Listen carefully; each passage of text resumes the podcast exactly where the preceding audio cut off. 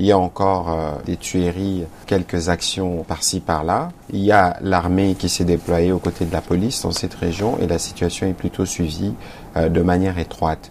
De même pour l'Est de la RDC où il y a un début du déploiement des troupes de la SADEC, où il y a toujours une vigilance qui est observée par nos militaires pour assurer la défense du territoire national. Ici, il ne devrait pas y avoir de doute d'aucune manière sur la confiance que nous devons faire autour du président de la République, commandant suprême, pour amener la paix une fois pour toutes cette fois-ci dans cette partie du territoire national. Il n'y a pas ce que vous parlez de l'Est de la République. Nous avons suivi parmi des dégâts, parmi des situations d'insécurité un peu partout. Nous avons suivi à Goma où un obus est tombé. Vous êtes au courant de Mais nous sommes au courant et nous suivons de près la situation parce que nous savons que tout ça, c'est la résultante d'une politique criminelle portée par le président rwandais. De toute évidence, nous, nous sommes dans une optique où toutes les solutions sont à table, y compris euh, militaires.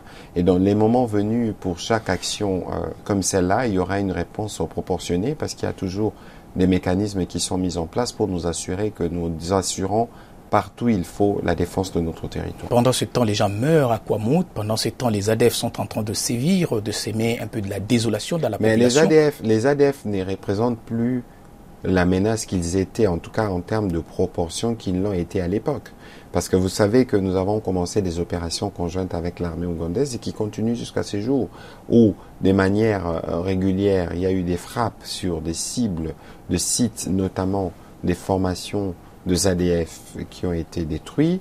Et vous savez fort malheureusement que les terroristes, que leur mode opératoire repose sur la terreur, pour utiliser les mots qu'il faut. Et cette terreur, ils peuvent s'en prendre à n'importe qui, de n'importe quelle manière, surtout lorsqu'ils se savent acculés, ils viennent poser des actes de représailles avec euh, le piège des réseaux sociaux qu'ils essayent permanemment de grossir. Ici, il y a une volonté claire et affirmée et réitérée du président de la République de continuer à œuvrer pour mettre fin à toute forme de terreur et d'insécurité dans tous les coins de la RDC.